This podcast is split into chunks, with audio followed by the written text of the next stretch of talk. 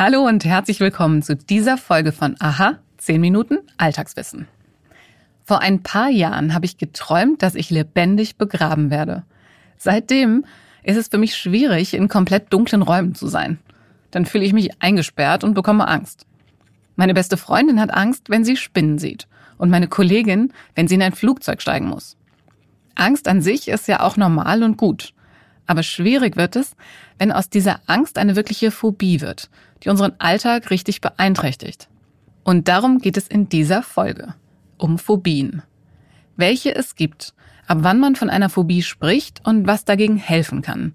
Darüber spreche ich mit dem Facharzt für Psychiatrie und Psychotherapie, Professor Jens Plag. Und in unserer Rubrik finde ich heraus, ob es stimmt, dass Training auf nüchternen Magen den Fettabbau beschleunigt. Mein Name ist Antonia Beckermann und ich freue mich, dass ihr heute zuhört. Aha. Zehn Minuten Alltagswissen. Ein Podcast von Welt. Wir haben hier bei Aha schon einmal über Angststörungen gesprochen. In einer Folge im Februar ging es um das Thema Panikattacken. Heute möchte ich über eine andere Art der Angststörung sprechen, die Phobie. Phobien sind starke Ängste vor Dingen oder vor Situationen, die, objektiv betrachtet, überhaupt keine Gefahr darstellen. Ein weiteres Problem ist, dass Phobien nicht nur im Kopf stattfinden, sondern auch zu körperlichen Reaktionen führen, wie Zittern, Schweißausbrüchen oder Herzrasen. Viele Betroffene gehen deshalb davon aus, dass sie eine organische Krankheit haben. Und bis die wirkliche Ursache für die Beschwerden gefunden ist, vergehen oft Monate oder sogar Jahre. Es gibt viele verschiedene Arten von Phobien. Es gibt die soziale Phobie, das ist die Angst, sich zu blamieren oder nicht anerkannt zu werden. Es gibt auch spezifische Phobien, wie eben die Angst vor Spinnen, vor Schlangen oder vor dem Fliegen. Aber auch zum Beispiel die Platzangst oder die Höhenangst. Und es gibt die Agoraphobie. Das ist die Angst vor Situationen, aus denen man nicht fliehen kann oder in denen man keine schnelle Hilfe bekommt. Eine Sache verbindet all diese unterschiedlichen Formen. Man kann etwas dagegen tun. Was? Das erklärt uns jetzt Professor Jens Plag. Er ist Facharzt für Psychiatrie und Psychotherapie, hat eine Professur an der Health and Medical University in Potsdam und arbeitet als Oberarzt an der Oberberg Fachklinik Potsdam. Wir sprechen außerdem darüber, wie Phobien überhaupt entstehen und woran ich merke, dass meine Angst nicht mehr gesund ist. Hallo, Herr Professor Plag. Hallo, grüße Sie. Herr Plag, woran merke ich denn, dass eine Angst, die ich habe, nicht mehr gesund ist, sondern dann schon im medizinischen Sinne eine Phobie? Das ist ein ganz wichtiger Punkt, den Sie ansprechen. Also Angst ist primär erstmal gesund in Anführungsstrichen, ne, ähm, solange es eben nicht ähm, persönlich belastend wird oder ich aufgrund der Angst nicht oder Dinge nicht mehr tun kann, die ich eigentlich tun möchte oder tun sollte. Das heißt, Angst ist ja erstmal ein Schutzmechanismus, der uns hilft, auch Gefahren gut einzuschätzen und auch gut drauf zu reagieren.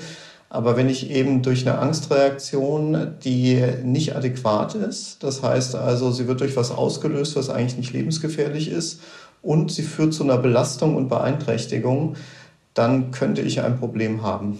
Wodurch entstehen denn eigentlich solche Phobien? Also hat man die? Oder man hat sie eben nicht? Oder kann sich das auch irgendwie entwickeln durch irgendwelche Erlebnisse, die man hat? Genau, man, also die aktuelle Forschung deutet darauf hin, dass es so ein bisschen darauf ankommt, welche Phobien das ist. Also Phobie ist ja eine Angstreaktion, die eben Konfrontation mit einer bestimmten Situation oder mit einem bestimmten Objekt oder einem Tier auch entsteht. Und ähm, genau, aktuelle wissenschaftliche Arbeiten zeigen, dass zum Beispiel die Tierphobie, die sogenannte Zoophobie, ähm, überwiegend genetisch ähm, zu sein scheint. Also vor allen Dingen die Angst vor Spinnen und Schlangen. Ja, da gibt es so Studien, die zeigen, dass von Babys Stressreaktionen kriegen, ohne dass sie jemals mit einer Spinne oder einer Schlange zu tun hatten oder entsprechend negative Erlebnisse gehabt haben. Und dann gibt es auch andere Phobien, wie zum Beispiel ähm, ja, die Angst vor Unwetter oder die Blutinjektionsverletzungsphobie, also Angst vor Spritzenkriegen oder Blutsehen, die vielleicht eher so einen Modelllerncharakter hat. Das heißt, ich kenne jemanden, der mir sehr nahe war und der hat das eben auch gehabt und da habe ich mir das so ein bisschen abgeguckt. Sie haben jetzt gerade die Spinnenphobie und auch schon die Blutinjektionsphobie genannt. Was sind denn jetzt neben diesen beiden aus Ihrer Sicht noch so die relevantesten Phobien, mit denen wir es gerade zu tun haben? Genau, also die Spinnenphobie ist sicherlich die häufigste spezifische Phobie. Das zeigen viele Studien relativ konsistent. Ist jetzt aber nicht die häufigste, die wir so in der Behandlungspraxis sehen, ne? weil man Spinnen zumindest in Deutschland ganz gut vermeiden kann, wenn man jetzt nicht gerade im Keller eines gepflegten Altbaus wohnt. Ähm, aber die höchste, würde ich sagen, Leidens- oder der höchste Leidensdruck wird eigentlich durch zum Beispiel eine Höhenphobie bei vielen Patienten ausgelöst also die einfach jetzt nicht mehr auf Türme gehen können oder keine Bergtouren mehr machen können. Ähm, aber auch eine sogenannte Agoraphobie ist häufig, also eine Angst vor Situationen, wo ich nicht sofort raus kann oder wo ich keine Hilfe kriege, also vor allen Dingen räumlich, aber auch sozial das sind zum Beispiel öffentliche Personennahverkehr, Fahrstühle, volle Kaufhäuser, Theater, Kinoseele. Genau, aber auch Wartesituationen. Viele Patientinnen und Patienten beschreiben das so in beruflichen Meetings. Ich kann zwar räumlich raus, aber nicht irgendwie sozial, weil dann gucken alle und was ist mit dem los? Und das ist eben eine typische agoraphobische Situation, äh, die zu erheblichen Leidensdruck führt. Es heißt ja häufig bei Phobien, dass das, was hilft, Konfrontation ist, also Konfrontation mit der Angst.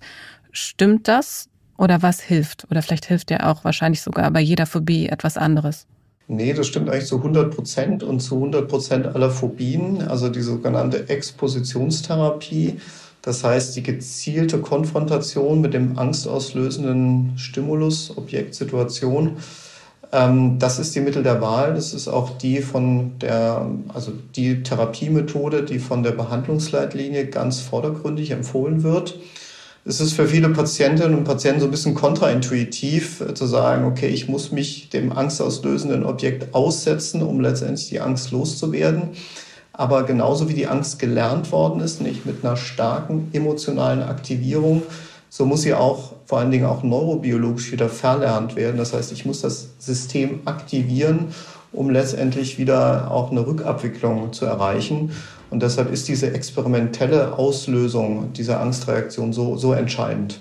Das heißt, ähm, in einer Therapie, zu der Patienten zu Ihnen kommen, Sie spielen dann diese Gegebenheiten immer wieder durch. Oder wie kann ich mir das ganz konkret vorstellen?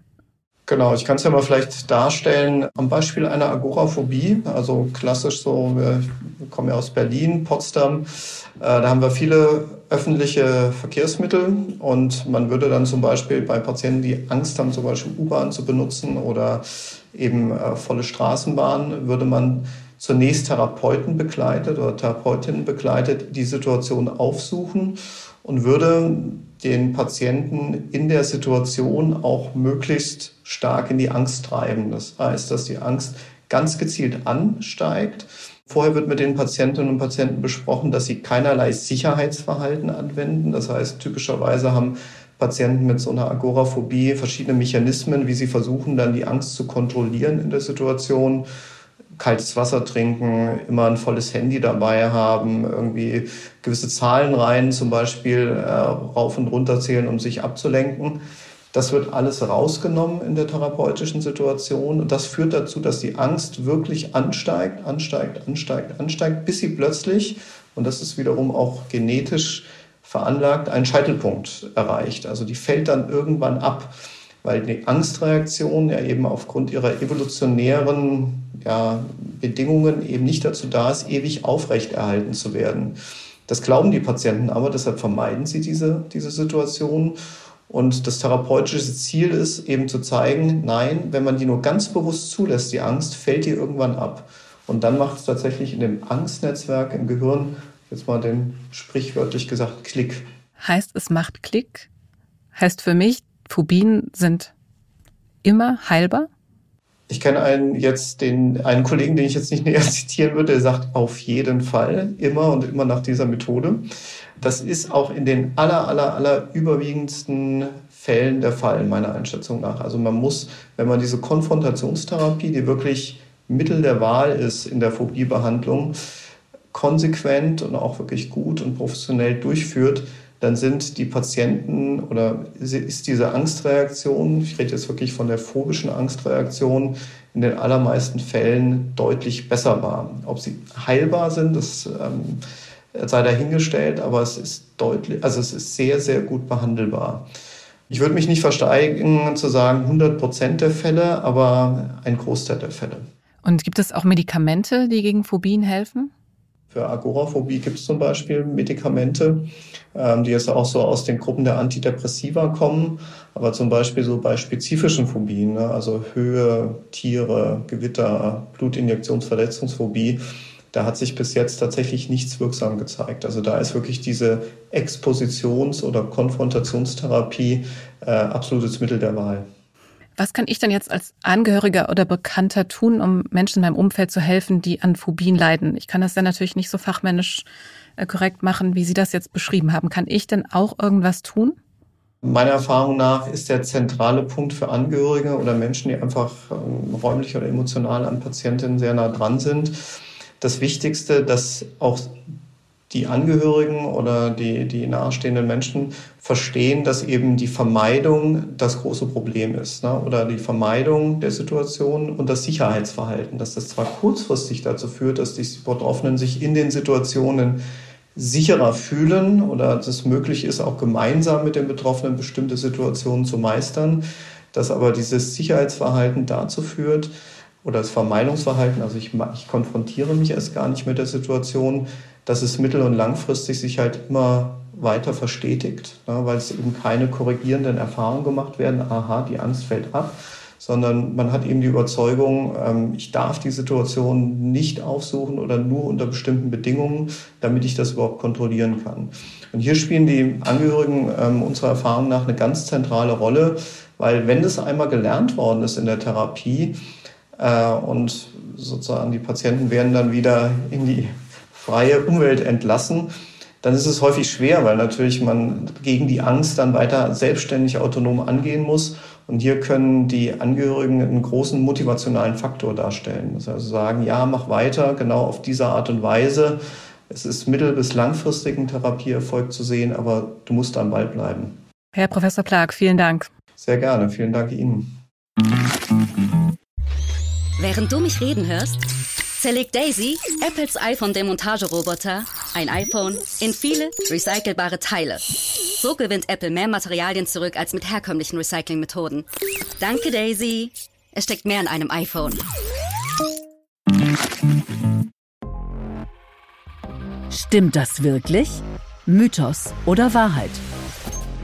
Vielleicht habt ihr diesen Tipp ja auch schon mal gehört. Wenn man richtig schnell Fett abbauen will, dann am besten Sport gleich morgens nach dem Aufwachen, ohne vorher zu frühstücken. Also auf jeden Fall nüchtern. Die Erklärung klingt auch logisch. Wenn wir Sport machen, verbraucht unser Körper Energie. Und um die zu bekommen, zapft er verschiedene Speicher an. Als erstes den Phosphatspeicher der Muskeln. Der ist schnell leer. Dann unsere Reserven aus Kohlenhydraten bzw. aus Glykogen. Denn das ist die Form, in der Kohlenhydrate in unseren Zellen gespeichert werden. Und erst danach kommen die Fettzellen ran. Der Logik nach müsste sich also unser Körper, wenn unser Glykogenspeicher leer ist, direkt an unseren Fettzellen bedienen. Und leer ist der Speicher natürlich, wenn wir nichts gegessen haben. So einfach ist es aber leider nicht. Denn es dauert eine ganze Weile, bis der Glykogenspeicher leer ist. Dafür reicht auch eine Nacht ohne Frühstück nicht aus. Tatsächlich gibt es mittlerweile diverse Studien, die sich mit der Frage auseinandergesetzt haben. Ich stelle euch ein paar Links zu verschiedenen Studien in die Show Notes. Das Ergebnis dieser Studien ist aber immer dasselbe.